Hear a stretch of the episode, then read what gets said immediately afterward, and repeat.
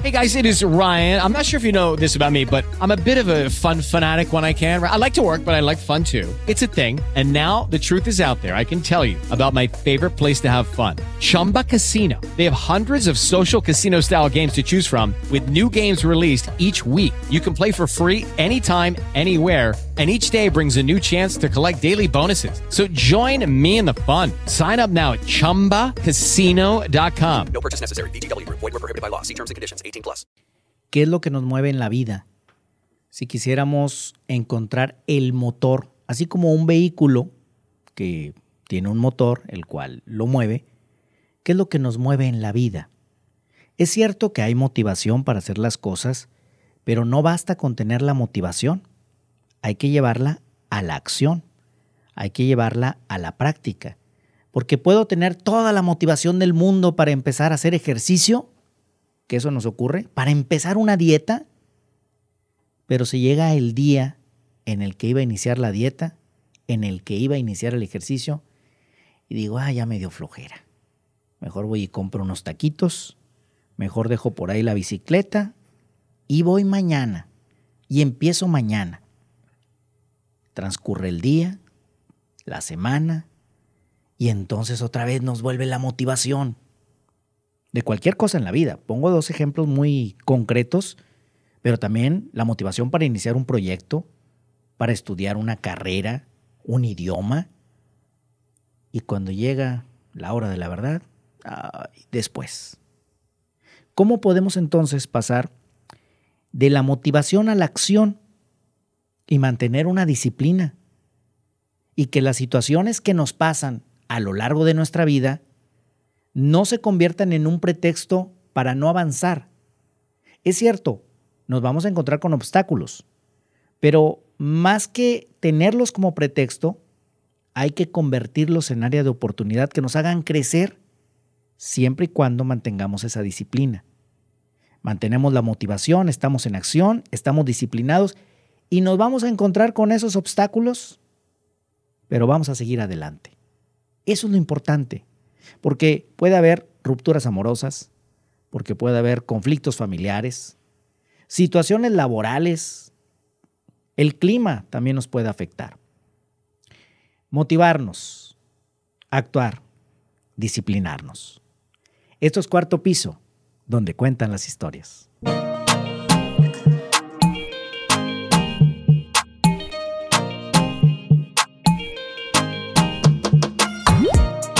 Hola, ¿qué tal? Soy Armando Cavazos y me da mucho gusto saludarles en este nuevo episodio de Cuarto Piso donde cuentan las historias. Muchísimas gracias a César Coronado en la producción de este espacio, también a David Martínez en la dirección. Nos encontramos aquí en el estudio número 4 de Base 3 Estudio y nos da mucho gusto recibirles, como siempre, ustedes que nos ven desde su computadora, desde su celular, desde la comodidad también de su televisor. Gracias por estar con nosotros y como siempre les invito a que nos acompañen en esta mesa. Saludo a la familia de Fanflix y también a quienes nos siguen en las diferentes plataformas de audio y de video a través de las cuales está disponible Cuarto Piso, este podcast que hacemos con mucho cariño y con mucho compromiso. Y hoy me da mucho gusto saludar. En este episodio se encuentra conmigo un joven. todavía joven. Todavía joven. Todavía. Daniel Hernández Muñoz. ¿Cómo estás, Daniel? Muy bien. ¿Tú, cómo estás? No, yo, la verdad, si estoy sincero, ¿cómo estoy? Ahorita estoy bien chiflado desde que esto está... Generalmente me toca estar del otro lado en la producción, allá donde está mi compadre, pero estar aquí es como otra esencia, otra vibra y me gusta, está, está padre. Todavía estoy acostumbrándome a escuchar mi propia voz aquí, pero todo excelente. ¿Tú? Yo muy bien, Dani. la verdad, muy bien, muy contento de que estés aquí conmigo porque siempre hay mucho que compartir. Tú tienes 24 años, actualmente. Estás casi llegando al cuarto, cuarto de siglo. De siglo. Fíjate, yo me acuerdo, ya, ya, después, ya después del cuarto piso empieza uno a... Ya me, yo, me acuerdo que cuando tenía 15 años, tal vez ya lo he comentado, porque luego uno repite las historias. Cuando tenía 15 años, yo veía a los de 25 y se me hacían ya muy grandes. Decía, ay, los de 25 están muy grandes. Después llega a los 25 y ya mejor no dije nada.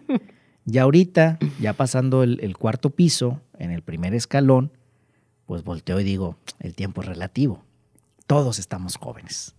Pero en el caminar de la vida vamos encontrándonos con vivencias, con personas, con experiencias que nos van marcando.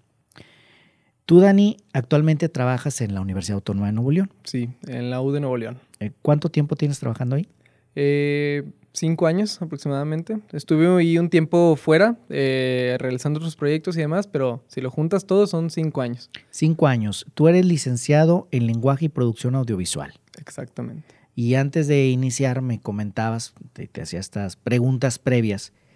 Y te decía que yo te veía más con el perfil de la carrera de Relaciones Internacionales. y luego resulta que era lo que ibas a estudiar, pero ¿qué ocurrió ahí? Eh, muchos pues eh, les ha tocado o les tocó en su momento o les va a tocar en un futuro pues escoger su carrera universitaria que dicen que es de las decisiones más importantes de tu vida. Eh, se acerca la hora de elegir. Yo había tenido ya experiencias previas, hice los exámenes, siempre me salía comunicación, relaciones internacionales, negocios internacionales y otras. Eh, sale esta oportunidad en la cual uno de nuestros compatriotas mexicanos, pues en, egresando yo de la preparatoria, gana em, y empieza esa temporada de los mexicanos ganando Óscares. Yo veo y me da esa ilusión de, ah, es un gran sueño de ellos, ¿por qué yo no poder llegar, en esas, eh, llegar a esas grandes ligas? Y la única vez en la que mi papá, como podría decirse, influyó en mi decisión de la carrera fue que me dijo, no seas ingeniero. Él es ingeniero, pero su, su comentario iba más a, no seas como lo- la típica de que yo voy a hacer lo que es mi papá. Y Por, así es. por la tradición. Exacto, por la tradición. Oye, qué bien tu papá, porque a veces nos encontramos, no generalizamos, pero con la presión, fíjate, la- hacia el contrario, la presión de, híjole, pues tengo que ser ingeniero, tengo que ser médico, tengo que ser la profesión que los papás estudiaron, pero en este caso tu papá, con mucha sabiduría, te dijo, no seas lo que no quieras ser, creo que ese era el mensaje, sé lo que tú quieres ser, lo que tú quieras estudiar. Y entonces, ¿quién te inspira para, para tomar esta decisión de cambiar? Eh, pues ahí es un conjunto de cosas, pero yo creo que mi familia es sin duda la parte fundamental de mi toma de decisiones. Tú naciste en Nueva Rosita. Efectivamente, la región carbonífera. ¿Y, y, y desde cuándo estás en Monterrey? Eh, yo, mm, da, por las áreas así del destino, mis papás pues viajan por algún compromiso familiar allá a, a Nueva Rosita. Eh, mi papá es originario de, Ciudad Acuña, pero vive en Sabinas, y mi mamá es de Nueva Rosita. Son, a lo mejor para los que no conocen, son pueblitos que están a 15 minutos ahí de distancia, pero sí muy, muy separados. Ahí son ya, por así decirlo, comparado a lo mejor aquí con la- el área metropolitana de Monterrey, son ejidos. Pero van, eh, pues por sorpresa llegué yo eh, y na- na- nací en, el, en el- la clínica del IMSS, de ahí de Nueva Rosita. Y a los dos meses ya de nacido, ya para haber crecido y lo demás, me, regresó para acá. Yo creo que fui una presión para mi papá. Mi papá me dice que est- este, ya había, por así decirlo, sentado cabeza, se casó con mi mamá y demás, pero todavía no terminaba su carrera. Ya estaba trabajando y según él le iba bien, pero al yo nacer, eh, llegué con- como con esa presión de ya no son dos y ya, ya la vida es diferente. Eh, él volvió a estudiar, o sea, tuvo ahí como el interés de volver, a- pero lo que siempre me decía, ustedes, o sea, se refiriéndose también a mi hermano, eh, son las personas que me, me, me dice de broma, me obligaron de que a volver a la escuela, pero yo sé que lo hizo con, con todo el cariño del mundo. Y de hecho sale la fotografía de la graduación de mi papá, donde estoy yo así todavía de bebé junto con mi mamá en su graduación. Tú tienes un hermano menor de 19 años Y- actualmente. Todavía, ahorita si la gente lo ve, dice, no, él es el mayor, él, yo estoy delgado, él también está delgado, pero pues hace mucho ejercicio y él sí cumplió lo que a lo mejor todo hombre mayor quiere hacer de que alcanzar en altura a su papá. No, yo no lo logré, me quedé así a centímetros. No, él sí está muy alto y Eh, tu papá es más alto que tú. Sí, como por dos centímetros. ¿Cómo es la relación? Por lo que me platicas, veo que hay una relación muy cercana con tu papá. Sí, no, yo eh, siempre está esa parte con mi familia, tengo mucha confianza. Eh, eh, no es que haya, no, no es que mi mamá esté sentida o algo, pero sí la relación de confianza es mayor con mi papá. ¿Y con tu hermano? Con mi hermano también me llevo muy bien, solo que eh, obviamente ah, de repente hay pues, como choques o algo así por las edades que nos hemos topado. Ha, ha habido temporadas donde nos llevamos excelente, pero obvio entiende que pues, en- entra él en una etapa en la cual a lo mejor yo ya salí y pues son eh, pues actitudes normales en ciertas edades. Oye, Daniel, tú en, el, en la preparatoria estudiaste, bueno, entraste al taller de, tea- de teatro, ¿sí? De, de alguna manera como que ya traías ahí los indicios de lo que luego ibas a hacer, aunque terminaste cambiando de, de carrera. Y, y luego me hablabas también, en este previo que hacemos al- al- a la conversación, de un corazón roto en la universidad. A ver cómo está eso. Primero, lo del taller de teatro. Yo entro a la preparatoria número 25, allá por la carretera Laredo y carretera Colombia, que es la preparatoria que la escogí porque está muy cerca de mi casa. Yo no quería estar tan lejos porque hay gente que le toca estar en el centro de Apodaca y se va hasta el centro de Monterrey y pues yo todavía no tenía, sí de experiencia en camiones, pero pues, me sentía más cómodo ahí, pues mis amigos iban a estar ahí y demás. Está esa etapa en la cual empiezan como los clubes y las actividades extracurriculares. Me metí a atletismo por, por salud y demás. Y llega ese, ves, eh, vas caminando el pasillo y ves el anuncio así de, ah, taller de teatro, eh, convocatoria y demás. Voy el primer día eh, y la maestra, la maestra Naigua se llama, eh, llega, éramos como 70 personas, éramos demasiados, hombres y mujeres. Y ella empieza a hacer como los filtros. Eh, Los que estaban ahí eran los que querían los que entrar querían entrar, los que querían entrar. Empecé a hacer como los filtros y uno estuvo, est- hubo, hubo- de todo y luego nos puso a correr en toda la preparatoria. Y yo como me quedé como, ¿qué onda? Pero pues bueno, uno, uno, pues quiero estar aquí en la experiencia, voy con todo. Empezamos, y hubo gente que se empezó a salir desde ahí. De que no, qué pena que me vean. Y, eh, y era el objetivo, o sea, empezar a, a quitarte esa, esa vergüenza o esa pena. Porque lo que ella decía, si tú vives con la opinión de los demás o lo que, o lo que diga la gente y demás, nunca vas a vivir tu propia vida. Siempre vas a estar a, la expectat- o a las expectativas de los demás y nunca les vas a cumplir a ellos y tampoco te vas a cumplir a ti mismo. Nos puso varias actividades, no, no digo todas porque sí son un chorro, pero al final del semestre, ya pasando al segundo semestre, los dos años de preparatoria estuve ahí, yo era el único hombre eh, lleno de 10 mujeres, yo era el único hombre, me tocó en una, en una obra hacer de que cambiarme de ropa y todo para hacer como presencia de varios hombres, pero eh, yo me quedé con el único hombre y creo que eso es una... eh, me, fa- me favoreció mucho. Yo no, no era introvertido, pero era muy serio.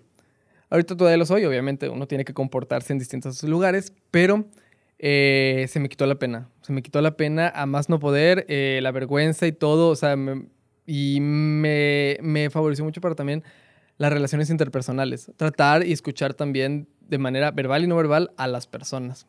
Oye, ¿cómo a veces hay pequeñas situaciones de nuestra vida cuando interactuamos, por ejemplo, con los maestros, que recordamos aquellos maestros complicados, pero esto que nos dices, a lo mejor en ese momento no le encontraste sentido y seguramente el estar corriendo, pero mira cómo ese momento te ha marcado, porque te permitió entrar en el grupo de teatro, porque ahora lo reflexionas y dices, pues es cierto, también si ibas a estar en teatro y te iba a dar vergüenza que te vieran corriendo, si en una obra tenías que correr, pues entonces ya, ¿cómo le ibas a hacer? Terminas esta etapa de la prepa con esta experiencia y curiosamente tú buscaste una preparatoria cercana a tu casa y teniendo también muy cerca relativamente ciudad universitaria, pues terminaste yéndote hasta el otro extremo de la ciudad, en la unidad Mederos, Mederos al sur de la ciudad de, de Monterrey. Empiezas ahí y ahí es donde, entre otras experiencias, viene este corazón roto. Sí. A ver, esas historias son interesantes, No, todas, pero No, estas- eso, eh, bueno, el campus Mederos, para quien no lo haya visitado, se lo recomiendo si vienen aquí a Monterrey a la universidad. Eh, en mi opinión, y no es porque varios de mis compañeros y yo estuvimos ahí, es el mejor campus de la universidad, incluido con los osos. lo del corazón roto. eh, yo entro a la facultad, todo bien, me, me meto al equipo de fútbol, me meto a actividades extracurriculares, me meto a sociedad de alumnos. Y eh, en mi tercer semestre, sí, en mi tercer semestre, conozco a una chica que era mucho mayor que yo. En, bueno, en ese entonces yo era de los yo siempre soy de los pequeños de la generación y en esa es- facultad es muy común que gente que o ha reprobado materias o que se cambió de ingeniería, medicina porque va a seguir sus sueños de humanidades y de artes. Y pues la gente es mucho mayor, mis amigos me llevan 3, 4 años. Total, conozco a esta chica eh, que, es que es tres, todavía es tres años mayor que yo, eh, y me empiezo a llevar muy bien con ella. Me empiezo a llevar excelente con ella y dije, ah, puede ser como mi mejor amiga de la universidad, porque en ese entonces yo pues tenía amigas, pero no una amiga tan, tan cercana. Vivía por mi casa, nos íbamos juntos y demás. Eh, empiezo, eh, empiezo a llevarme muy bien con ella, pero ella, bueno, sí tenía, ya no tiene, o sea, eh, o desconozco por lo menos si tiene otro novio, pero tenía novio en ese entonces, en el cual tenía aproximadamente unos tres años, cuatro años con él. Llegan como pleitos con ellos y ella me pregunta que, oye, ¿qué hago? Y yo, no, pues, en mi opinión, o sea, creo que también son cosas de pareja, cada, cada quien tiene su luchita, pero por lo que ella me comentaba, creo que eran detalles que se pueden resolver. Y yo dije, tienes tres años ya con él, cuatro, creo que si tú quieres, vale la pena pelear por la relación. O sea, yo estaba en modo amigo y yo no todavía, no ten- nunca tuve en sí unas otras intenciones como de aprovechar la amistad y demás, hasta que llega un punto donde ella se dan un tiempo. Yo, yo en lo personal no creo en los tiempos en las relaciones, creo que es más como un de que, ay, como que quiero terminar, Sí. pero no. Es una manera muy cortés de, de sacarle la vuelta a algo que tan sencillo es decir, pues sabes que ya está aquí. Y hago un paréntesis, fíjate, cuando a mí me han preguntado acerca de eso, yo, yo les digo, es que si, si vuelves con una persona, pues tendrías que pensar que no es como si le pusieras pausa y luego pasa un tiempo, meses, años y le vuelves a dar play. donde te quedaste. No, es comienzas una nueva relación, aunque sea una persona con la que ya hayas estado antes. En la medida que no cambiamos ese chip, pues luego regre- regresan esas relaciones y quieren que todo sea como antes cuando las propias personas pues ya, ya cambiaron, ya tuvieron otras experiencias. Cierro el paréntesis. Se dan esa, ese tiempo. Eh, yo empecé a muy bien con ella, eh, teníamos un grupo de amigos en común, eh, por la escuela teníamos viajes y demás. Eh, ya entre ella y yo, pues ya había algo más que amistad, pero yo sí me sentía con esa espinita o esa incomodidad de, mm, no, o sea, como que, no, algo no me cuadraba. Llegó un punto donde como nos animamos y empezamos a salir, eh, más como, a lo mejor lo debía haber visto mal yo en ese entonces. Yo estaba ciego de amor. Pero como a escondidas. O sea, para que los demás no supieran y todo. Yo creo que ya ahorita que lo veo y de distintas experiencias digo, uy, creo que quedé. O se dice así esa frase como, ay, quedé como menso, ¿sabes? De que mm, ella estaba así como ocultándome. Pero eh, empezamos, eh, para no hacer el cuento largo, duró aproximadamente dos meses, un mes, así lo que salimos formalmente. Y en un momento, eh, regresando de una reunión... Formalmente a escondidas. Forma- Así salieron. formalmente escondidas, sí.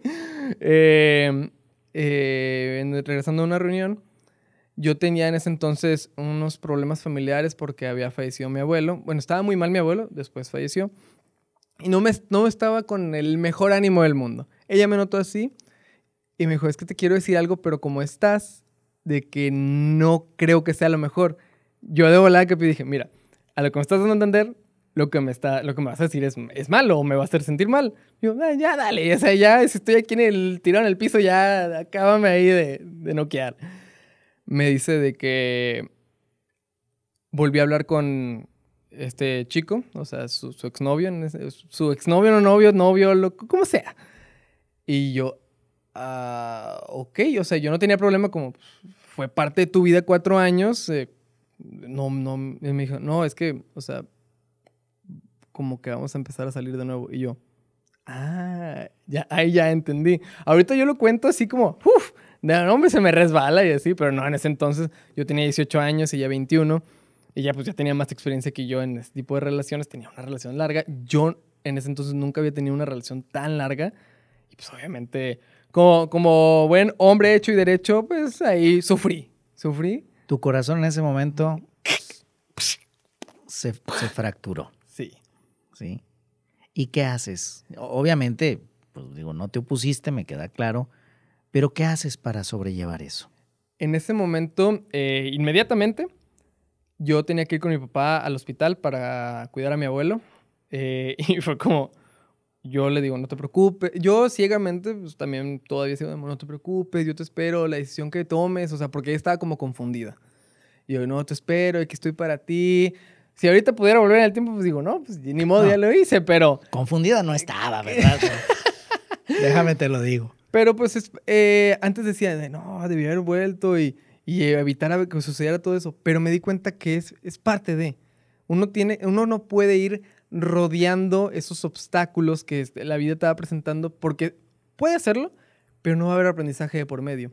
Uno tiene que, ok, corazón roto, va, materia reprobada, va. No no digo yo no reprobo materias, pero en casos así, eh, o- desviarse o, o tenerle miedo a ciertos obstáculos que se van presentando en la vida, simplemente es donde queda el dilema de, ok, la edad versus las experiencias. La experiencia propia, que es vivencias y retos que tú diariamente vas afrontando. Si no vas afrontando nada, de nada te sirve llegar a los 50, 60, porque pues, no has vivido tu vida como, como se debe o como pudiste haberla vivido. Qué, qué interesante lo que dices, porque si nosotros le vamos sacando la vuelta a todo lo que se nos vaya presentando, sí lo podemos hacer. Pero al final ni va a haber aprendizaje, no va a haber crecimiento, y no digo de altura, sino el crecimiento personal, profesional incluso, espiritual. Pero cuando tú te vas enfrentando, porque eso, eso es inevitable, te, va- te vas a enfrentar a rupturas de amor, te vas a enfrentar a despidos laborales, a jefes, compañeros difíciles. Hay, hay algún meme por ahí que dice, hay que permitirnos encontrar el amor a los 40, eh, descubrir que te gusta algo a los 50, eh, hablando, hablando de edades más... eh, ¿Avanzadas? más no, ¿qué pasó? ¿Qué pasó? Los de cuarto piso. Pude haberle dicho mejor. Ups. Te- Lo, lo dije al tanteo a ver qué decías. No, pero la realidad Fue sí. una prueba. Es decir, en, en- en- no hay una edad determinada y es algo que me ha gustado mucho en, la, en los comentarios de nuestros invitados. Pues no hay una edad determinada. A veces eh, se te pudo haber pasado el tiempo esquivando los obstáculos, pero llega un momento en que abres los ojos y dices, aquí, a partir de aquí, voy a darle hacia adelante. Ya si lo hiciste a los 20, qué bueno. Si lo haces a los 40, 50, 60, qué bueno. Tomas tú estas experiencias y cómo empiezan estas situaciones a forjarte a ti en lo personal y en lo profesional. Porque en ese momento estabas viviendo además ese problema, entonces traías el dolor de tu corazón por esta situación sentimental, pero también el dolor de tu corazón por la situación de, tu abuelo. Bueno, nada más como algo, luego se me olvida, pues los tiempos de cada quien son distintos, como tú lo mencionaste ahorita. Eh, ya cada quien hace su luchita y tiene su propia pelea en la vida. Y volver retomando al otro, eh, en ese momento le cuento a mi papá, le cuento varias cosas, y yo ese- a los 18 eh, paso por lo que yo menciono o creo que existe, yo creo que existe, ya cada quien le pone distintas edades, pero la crisis de los 18.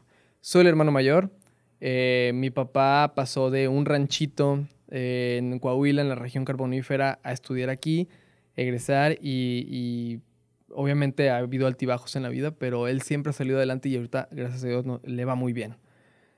Yo veo eso y retomando la marca de, ok, tu papá, tu superarlo así, o yo mi fuente de inspiración siempre ha sido mi papá. Mi papá nunca se ha vengado de nadie. Mi papá le han hecho hasta lo que no gente de sus compañías laborales, gente de misma familia. Y él sigue ayudando a la gente con un amor eh, a su manera, porque él nunca ha sido muy expresivo. Pero yo lo veo, él, empiezo yo a tener como mi crisis porque tengo que trabajar, o tengo que buscar trabajo, cómo me va a ir bien en la vida, tengo que ganar mucho dinero, bla, bla, bla. Eh, tengo que encontrar a, a mi futura esposa, tener tantos hijos, o sea, como varias cosas en la cabeza que tenía. Y en la escuela me empezó a ir medio mal, estaba descuidando ciertas áreas. Y él me sienta, me dice, a ver, tranquilo, ¿de que, qué tienes? Eh, En la madrugada, plática de madrugada con mi papá, de que no, le- me desahogo todo, le digo todo lo que tenía. Me dice, a veces tiene que llegar alguien externo a que te diga y te, te ponga un poquito, no, no sé decirlo como los pies sobre la tierra, de cómo está la situación eh, y qué es lo que alguien, ha- o sea, lo que tú mismo eh, has hecho. Porque a veces, no sé si por humildad o no ser egocéntrico, como que disminuimos o demeritamos nuestros logros. Cuando yo creo que es como, eso debería ser nuestra bandera, eh, nuestro trabajo y, el cómo hemos eh, ido, ido desarrollándonos en nuestra vida, a veces la gente teme a difundir lo que ellos mismos hacen. Y ya sea porque envidia a las personas o demás. Me sienta, en ese entonces eh, yo ya había, eh, era consejero alumno de la universidad, ya había tenido distintos proyectos eh, freelance por mi parte, en, entré a la escuela, todo, o sea, cosas que en su momento ya estaba cumpliendo. Me dice, no quieras adelantarte 5, 10 años de tu vida en, en un año, o sea, todo es, va a ser en su momento. Tienes que hacer las cosas, sí, pero velas distribuyendo, vete organizando y velas distribuyendo ah, en su momento. Ahorita porque estás pensando en una esposa, ahorita porque estás pensando en el trabajo, concéntrate en la carrera, o sea, muchas cosas. Y luego me dijo, la única vez que, no- y no es que no, lo, no, no esté, pero como le dije, mi papá es cero expresivo, me dijo, estoy orgulloso de ti. Tu mamá también, toda tu familia está orgullosa de ti. Yo, así, a 3 de la mañana, yo dije, ¿qué? O sea, de que, o sea, no, no me lo esperaba. Ya no dijo nada, fue solo, duérmete, mañana es otro día, vamos a darle. Mi papá siempre me ha educado en tratar de aprender muchas cosas. Soy eh, productor de profesión y, y tengo la maestría en administración, pero puedo decir que sé hacer instalaciones eléctricas, ah, carpintería, otras cosas que él me ha enseñado porque me dijo, la gente que se queda estancada y conformada no, no, no llega a ningún lado. Trate de siempre aprender, no vas a ser el mejor, no, pero te vas a defender y sobre todo el típico, de, para que no te piquen los ojos cuando venga un plomero, venga un electricista y demás. Él siempre es, es el meme con mi mamá de que a veces sale más barato eh, mandar a alguien a que lo repare, a nosotros de que lo tratamos de reparar y lo rompemos y luego de que, bueno, compramos ya todo nuevo y ya está, pero el aprendizaje no te lo quita nadie. Creo que yo que es, yo creo que eso es lo que tiene más valor, el aprendizaje. Hay que, hay que, decías también, hay que nutrir la intuición, hay que nutrir el conocimiento con experiencia. Y eso es lo que tú has ido haciendo en esta vida. Es decir, le entras, le entras a todo, ¿sí? Daniel, es, esta experiencia, esta crisis de los 18, ¿crees que se vuelva a presentar una crisis en tu vida? No dudo, no dudo. Yo, y obviamente cada quien lo tiene a sus tiempos. Ahorita, pues, ya egresé de la carrera, egresé de la maestría, estoy trabajando y demás, pero todavía se vienen retos nuevos. Eh, no soy padre. Eh, mi familia todavía, pues, está bien de salud y demás, pero creo que conforme hay rachas donde dices, ¿por qué me está pasando todo esto? Y siempre se puede salir de eso, pero no dudo en que en algún momento de mi vida eh, llegue a ocurrir otra crisis. Ujú. 40, 50, 35, 30, 25, que estoy en un año. Pero yo no le daré la vuelta. Y recomiendo a todos que no le den la vuelta. Y también, si es necesario, pidan ayuda. O sea, claro que es nuestra vida y nosotros afrontamos nuestros retos, pero así como llegó mi papá conmigo, es bueno que de repente alguien llegue con ese apapacho o ese empujoncito a, a seguir dándole batalla al- a los obstáculos de la vida. Pero que también podamos convertirnos en alguien que dé ayuda, Ah, eh, ¿verdad? exacto, sí, y es muy difícil. Muchos en ese caso se quedan como estancados o me está pasando esto. eh, y claro que todos queremos ayuda, pero ayudar a las demás personas es otro detalle que a, poco se le da y creo que sobre todo ahorita por toda la tecnología que tenemos, eh, en el celular tenemos todo, la tecnología nos ha distanciado y nos ha quitado un poco, yo considero, la parte humana. A lo mejor podemos saber muchas cosas, ya el conocimiento está a la palma de la mano, pero ayudar a las personas creo que es, por lo menos, lo he mencionado ya en otras ocasiones, e- ese, es- los actos de servicio es mi lenguaje del amor. Los actos de servicio, Sí, es mi lenguaje del amor. tu lenguaje del amor. Cuando ocurre todo esto, eh, retomando esta, esta experiencia que, que te marca, esta crisis, tú empiezas hacia adelante, después de, de- de esa conversación en la madrugada, pues llega, llega unas horas después el sol, ¿verdad? Porque ya, ya era ese día. ¿Qué pasa a partir de ese momento para Daniel? Mm, era, era fin de semana, por suerte. Todo desvelado ahí a la escuela. Me levanté temprano. Me levanté temprano. eh, mi papá me llevó a dar unas vueltas. Eh, siempre tenemos un proyecto entre él y yo de un carro que, bueno, ya, ya está un poco atrasado por falta de dinero. Es un Maverick 71. Y empezamos a moverle unas cosas. me- pero no, hizo como que lo que sucedió ayer no pasó. O sea, es otro día de nuevo. Y a partir de ahí me di cuenta que además de que tenía yo las motivaciones mías propias, eh, que es como, yo lo considero como mi gasolina, el factor determinante o lo que yo creo que es mi motor, que es eh, la determinación propia mía, viene a base de mi familia. O sea, el tenerlos ahí, que yo sé que en algún momento, o toco madera, eh, pues no van a estar y es parte de la vida y tengo que ser yo completamente independiente, pero eh, mi, mi familia, mi hermano, mis papás y amigos, porque yo también considero amigos mi familia, eh, sé que están conmigo y en caso, en algún momento que yo lo necesite, aunque no estén presencialmente conmigo, me van a apoyar. Es decir, la familia para ti es un pilar importante Sí. hacia adelante.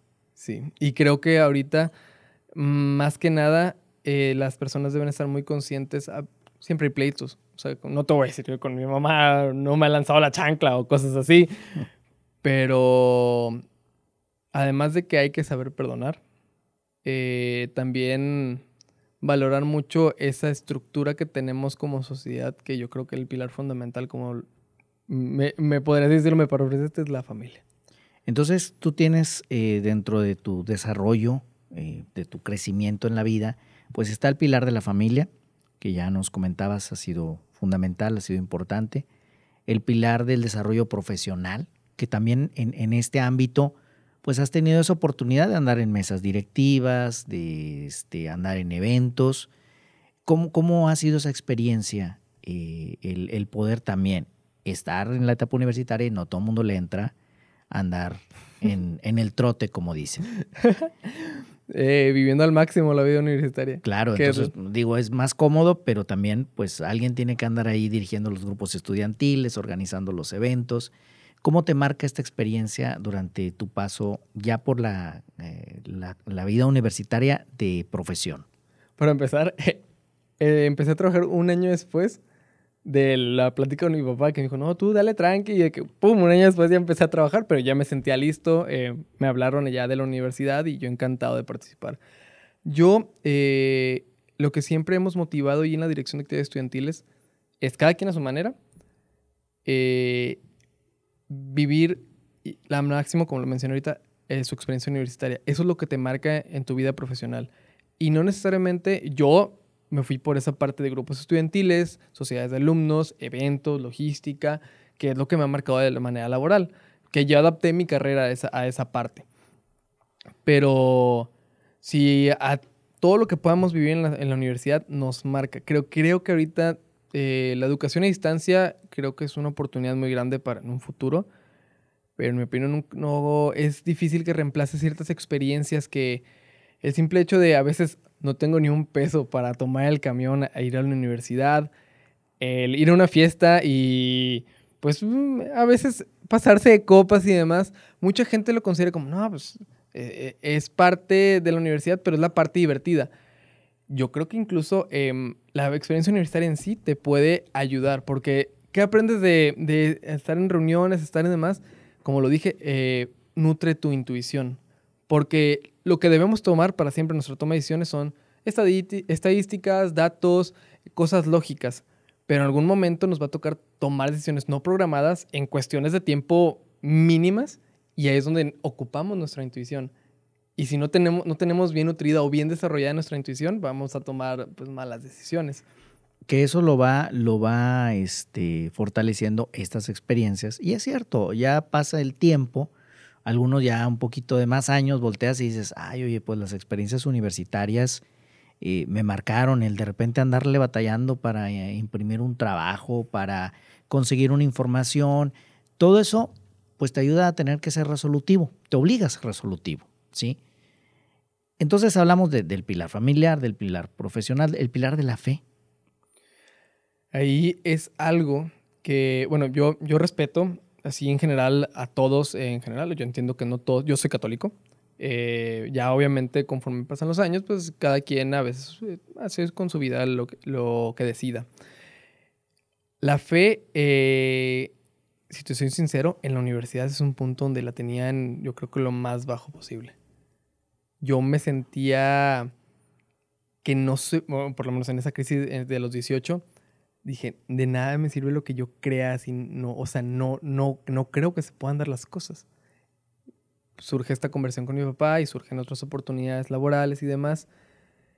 Y, y así como me motivó entrar a la, a la universidad, a la facultad que yo escogí, la, la fe, el tener un sueño y, y poder alcanzar gente que ya ha logrado ciertas cosas,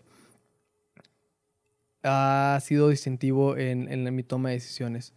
De ahí en fuera, obviamente conforme uno va creciendo, empieza en esas dudas y empiezas y demás, pero por lo menos yo creo que, o lo, siempre lo pongo de esta manera con mis alumnos y demás, que obviamente respeto cada religión, eh, Dios está con nosotros, Dios quiere que estemos bien, nos ama, pero también hay que echarle la mano, o sea, nosotros tomando el rumbo de nuestra vida y, y, y tratar de no alejarnos de ciertas situaciones que no nos van a favorecer. Porque mucha gente a veces, eh, creo yo, puedo estar equivocado, que use de excusa o culpa la fe, la iglesia, por cosas que les están sucediendo. Las cosas pasan, siempre. O sea, no pasan por bien o para mal. O sea, las cosas pasan. Sí, siempre van a suceder una infinidad de cosas en la vida de todos, en la sociedad y demás. Es cuestión de nosotros también cómo, qué cara le damos y qué acciones hacemos después de las cosas que nos suceden. Como dice la, la frase, a Dios rogando y con el mazo dando. no dice la frase, esa. sí. O sea, pídele a Dios, pero también tú haz lo que, lo que te toca hacer, ¿verdad? Oye, señor, quiero trabajo, ¿verdad? Ahí acostado, Viendo la, te- viendo viendo la, tele, ¿verdad? Y este, es que no, no encuentro trabajo, ¿verdad? Pues le estoy pidiendo a Dios, porque esperas que prácticamente Dios pues haga las llamadas y mande los currículums. Hay que hacerlo. Daniel, ¿qué pasa si en este momento, teniendo tú 24 años, haces un viaje en el tiempo hacia el futuro? Ok, es el futuro. ¿sí? Vamos hacia el futuro. Ok. Más, más complicado porque hacia atrás, si te dijera vamos hacia el pasado y te encuentras con el de 18, pues ya, ya sabes lo que pasó. Pero si tú te encuentras con Daniel, el del cuarto piso, ¿qué te gustaría preguntarle? ¿Qué te gustaría saber? ¿Y qué te gustaría decirle? Primero, ¿cuándo acabó la pandemia? Creo que eso sería mi primera pregunta. ¿Qué me gustaría saber? Eh, no es que no me guste la pregunta, pero creo que me gustaría que me sorprendiera. Eh, siento yo que si, si supiera lo que va a pasar, a lo mejor mis expectativas pueden bajar y creo que a fin de cuentas mi, eh, mi vida depende de mí, además de distintas cuestiones que lleguen a suceder y de la fe. Mis decisiones van a, tomar el rumbo de mi vida y yo soy el que tiene la- el rumbo de mis decisiones. Me gustaría la sorpresa. Yo tengo la actitud que muchos de mis, de mi- de mis amigos, incluso familia, consideran que soy algo competitivo y excesivo, pero yo soy mucho como... mm, si tú me dices de que, a que el la típica frase, a que no haces esto, yo, ah, ¿cómo de que no? Y obviamente mientras no atente contra mi integridad o contra la integridad de alguien más, pero me han retado a hablarle a desconocidos, me han retado muchas cosas y yo pienso seguir por lo menos con esa, con esa forma de ser eh, y tratar de no sacarle vuelta a las cosas y ser entrón, que no lo era antes. Todo cambió en tercero de secundaria. Y- Y hacia adelante, ¿qué tendrías que hacer entonces para poder que ese Daniel del cuarto piso te sorprenda? ¿Qué tienes que empezar a hacer hoy? Eh, primero, creo que afrontar mis miedos. Yo considero que los valientes no son los que no tienen miedo, sino los que los afrontan. Obviamente yo todavía tengo muchos miedos. Eh, unos sí medio tontos y unos ya más realistas de las cosas que se lleguen a aproximar. Y todavía soy entrón, sí, como todos los regios soy, le, le entro, pero sí hay veces en las que yo me, me pongo a pensar, "Oh", todavía está ese, esa duda en el salto de fe de lo hago, no lo hago, lo hago, no lo hago, y me he perdido todavía oportunidades por eso. Creo yo que lo que tengo que hacer es trabajar esa parte que obstáculos diarios que se pueden ir presentando. eh, no digo no, no, no hacerle voz a esa no hacerle caso a esa, a esa vocecita que, que me puede decir que ay no lo hagas y, y si no sé", o sea siempre como cuestionarme pero no esa, esa parte de ¿para qué? Y yo digo no Vamos a ¿Por qué no? O sí, con, corresponde. ¿Por qué no? Vamos a hacerlo. Ya me he conocido muchas, muchas personas, muchas amistades.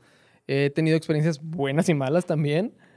Pero todavía está un poquito esa duda que es lo que trato yo también de compartir con mis alumnos. Trato de yo, anímense. O sea, el no ya lo tienen. Siempre van a tener el no ya ahí de por medio. Van por un sí. Y si no, pues experiencia y después lo cuentan como, como anécdota. Muy bien, pues ahí queda entonces este reto, así como tú dijiste, pues el reto para ti mismo es que te puedas sorprender hacia adelante y hacer lo que sea necesario. Oye, Daniel, yo te quiero agradecer mucho que nos hayas acompañado. La verdad es que el episodio se nos fue muy, muy rápido.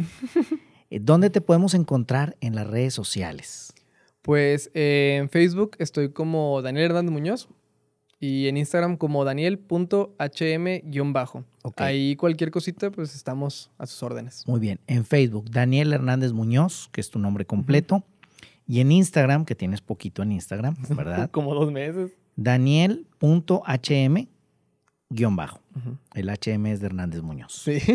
Y yo te quiero agradecer, debo decirlo, porque Daniel al llegar me trajo un cubrebocas de la Universidad Autónoma de Nuevo León. Y, y lo quiero agradecer mucho porque es mi casa de estudios. También yo estuve en Mederos, un poquito más arriba, en la Facultad de Ciencias de la Comunicación. Pero bueno, este detalle que me trajiste y además lo comparto, aquí lo tengo, una taza también. Eh, muchísimas gracias. Se nos van a eno- a enojar los rayados o los americanistas. No importa, porque mira, eh, pues es, es el origen de uno. Eh, esta, esta taza de Tigres, que es el equipo pues también de la Universidad Autónoma de Nuevo León. Muchísimas gracias por estos detalles y por porque esto nos hace recordar eh, también esas épocas de estudiante y todo lo que uno vivió en aquel entonces. Y qué bueno escucharte y sobre todo, qué bueno, Daniel, que en este momento que tienes la oportunidad de tener contacto con jóvenes que están estudiando, compartirles esta experiencia y animarlos, como tú lo dijiste, hay que dejarnos ayudar.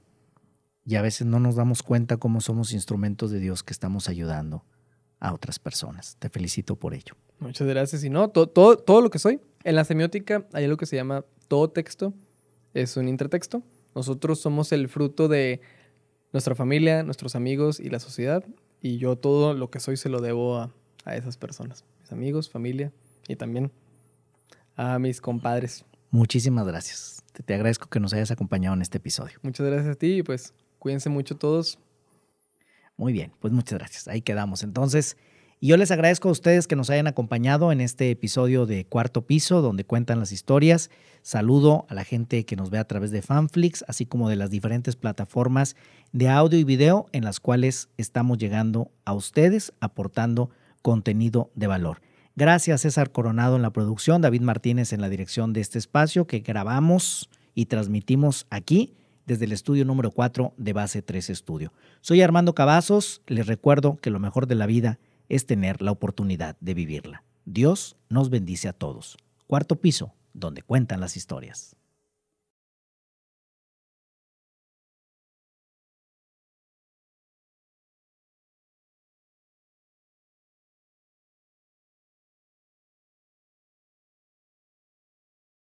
Hello, it is Ryan, and we could all use an extra bright spot in our day, couldn't we? Just to make up for things like sitting in traffic, doing the dishes, counting your steps, you know, all the mundane stuff. That is why I'm such a big fan of Chumba Casino. Chumba Casino has all your favorite social casino style games that you can play for free anytime, anywhere with daily bonuses. That should brighten your day a little. Actually, a lot. So sign up now at chumbacasino.com. That's chumbacasino.com. No purchase necessary. Group. Void were prohibited by law. See terms and conditions. 18 plus.